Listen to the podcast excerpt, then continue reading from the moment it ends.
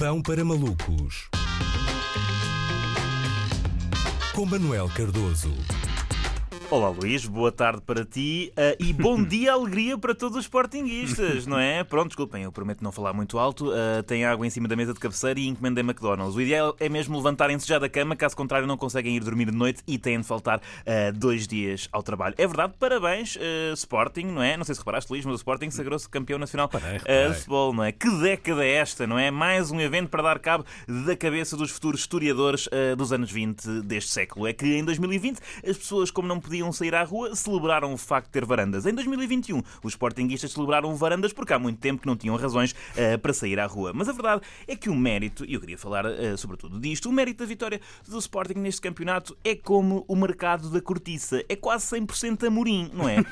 Ruben Amorim foi campeão com adolescentes. Foi campeão com um central que tinha cometido três penaltis num jogo do ano passado, com um lateral esquerdo que nasceu 52 dias depois do anterior título do Sporting e que agora joga na seleção A, com com um guarda-redes que era o Beto do Atlético de Madrid, não é? Com com um médio defensivo com um apelido de artigo para festa, ok? Reparam, foi mesmo preciso chegar a Covid e a necessidade de não partilhar utensílios para o Palhinha deixar de andar uh, em empréstimo em empréstimo. Foi campeão com o Vitorino Antunes, um gajo com o nome de cantor de intervenção que acaba de lançar um álbum ao vivo com a participação da Orquestra Metropolitana de Lisboa e um dueto com o Agir, não é? Não só nome como idade. Um indivíduo cujo ponto alto da carreira terá sido ir a um bar de strip com o Francesco Totti quando ambos jogavam na Roma. Foi campeão com o João Pereira, um ancião de 30 37 anos que já tinha sido campeão nacional numa altura da história em que o Sporting só não era campeão há 3 anos. Vocês viram como é que o Ruben Amorim fez evoluir o João Pereira? Não enquanto jogador, que já não ia há tempo, mas como pessoa. O homem há, há uns anos parecia um retrato robô do Mata 7.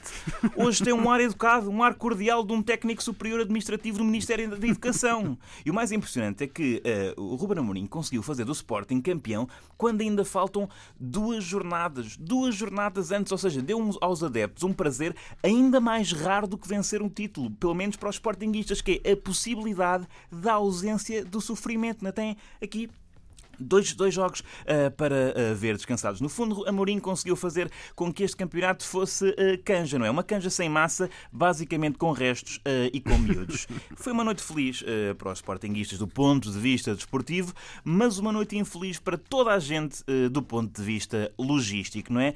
é que de cada vez que uma festa de celebração de um título se aproxima, há sempre aquele amigo que compra grades a mais. Neste ano, esse amigo foi a Câmara Municipal de Lisboa, não é?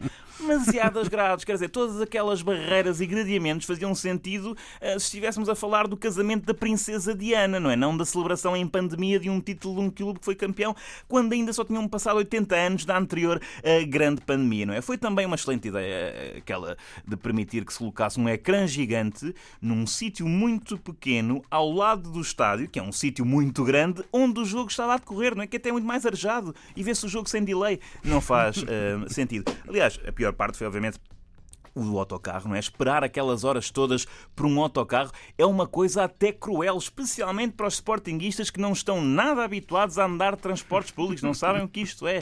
Uh, enfim, enfim, foi mal organizado, mas para ser justo, até se compreende a incapacidade das autoridades. Uh, na verdade, só tiveram 19 anos para planear tudo.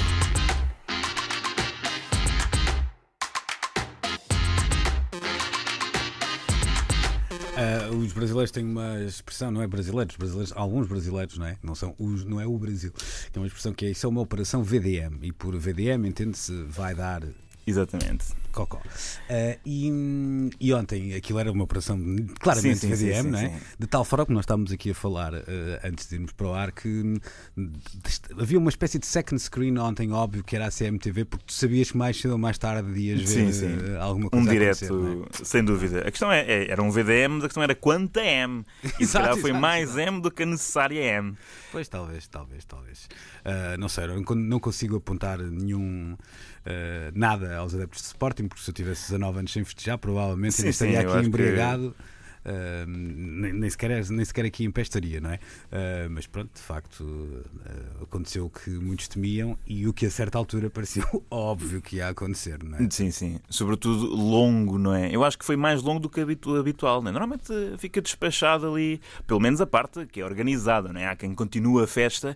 Lembro-me de celebrar a campeonato e depois ainda ir beber um copo ao, hum. ao bairro Alto. Ali foi mesmo até de manhã. No fundo, o autocarro chegou quase. Pois não tenho uh, ideia, de manhã. tenho que ser sincero, vi o jogo, vi duas ou três. Uh declarações e como deves imaginar, pois sim, senhor, respeito e tal, mas tenho mais sim, que fazer. Como é? recolher aos, aos meus claro, aposentos. Claro, claro, claro, claro. Fair play, sim senhor, mas também não precisas aqui de me, me atirar para um exercício de masoquismo uh, desnecessário e, e que vá até às altas horas da manhã. Digo eu.